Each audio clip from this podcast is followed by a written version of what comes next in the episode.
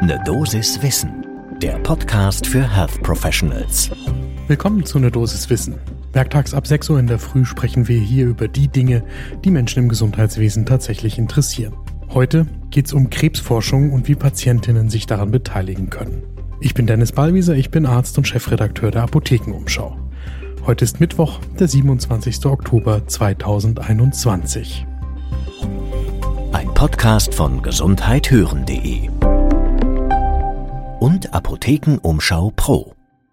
Krebs ist eine der Volkserkrankungen in Deutschland. Knapp eine halbe Million Menschen bekommen jedes Jahr die Diagnose irgendeines Tumors. Aber Krebspatientinnen und Patienten haben immer noch relativ wenig Mitsprache, wenn es um die tatsächliche Forschung geht. Und da gibt's spannende Ansätze, wie sich das verbessern ließe. Es geht ja nicht nur darum, dass man länger lebt, trotz Krebs, sondern es geht an vielen Stellen insbesondere um die Lebensqualität und die Perspektive, wie man mit einem möglicherweise nicht mehr heilbaren, aber kontrollierbaren Tumor lebt oder auch wie man, wenn der Tumor zu einem frühzeitigen Tod führt, mit den letzten Lebensjahren, Monaten oder Wochen umgeht. Und deshalb soll die Sicht der Patientinnen und Patienten für die Profis wichtiger werden, weil natürlich die Bedürfnisse der Betroffenen dann im Vordergrund stehen müssen. Wie das geschehen kann, darüber gibt es eine aktive Diskussion.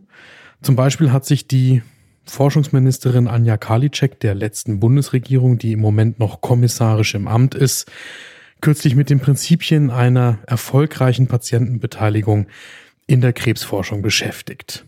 Da gibt es Handlungsempfehlungen für Forschende im Gesundheitsbereich und das ist durchaus spannend.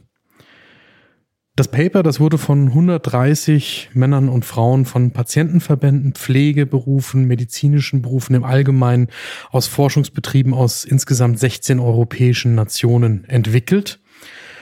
Und im Grundsatz geht es darum, dass Patientinnen und Patienten von Beginn der Planung von Studien mit einbezogen werden sollten.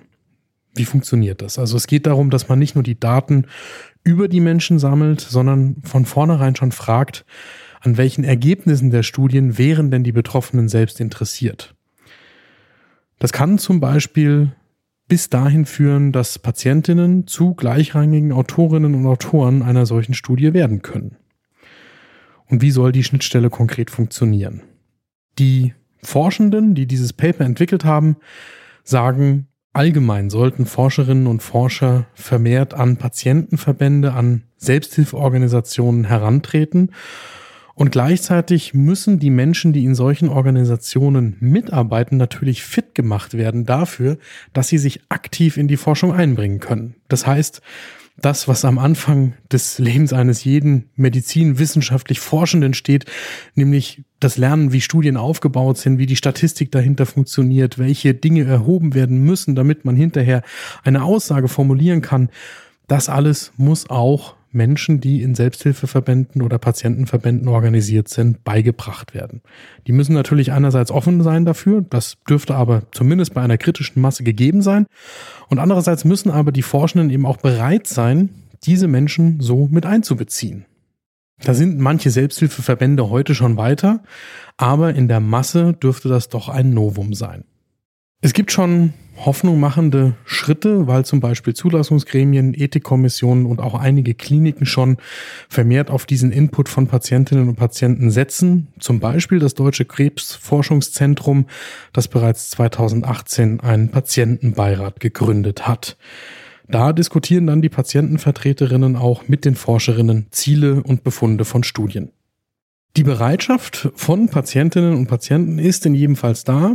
Da gab es in 2019 eine Studie dazu, die genau das belegt hat. Und jetzt gibt es auch Unterstützung zum Beispiel vom Bundesforschungsministerium, das über die Beteiligungsmöglichkeiten von Patientinnen und Patienten bei der Forschung informiert. Und auch beim Deutschen Krebsforschungszentrum, bei dem man sich natürlich anschauen kann, wie so etwas zum Beispiel funktionieren kann. Gibt es Themen, die Sie gerne werktags ab 6 Uhr in der Früh hier bei Ne Dosis Wissen hören würden? Dann schreiben Sie mir eine E-Mail an ne Dosiswissen at apotheken-umschau.de und folgen Sie diesem Podcast. Ein Podcast von gesundheithören.de und Apothekenumschau Pro.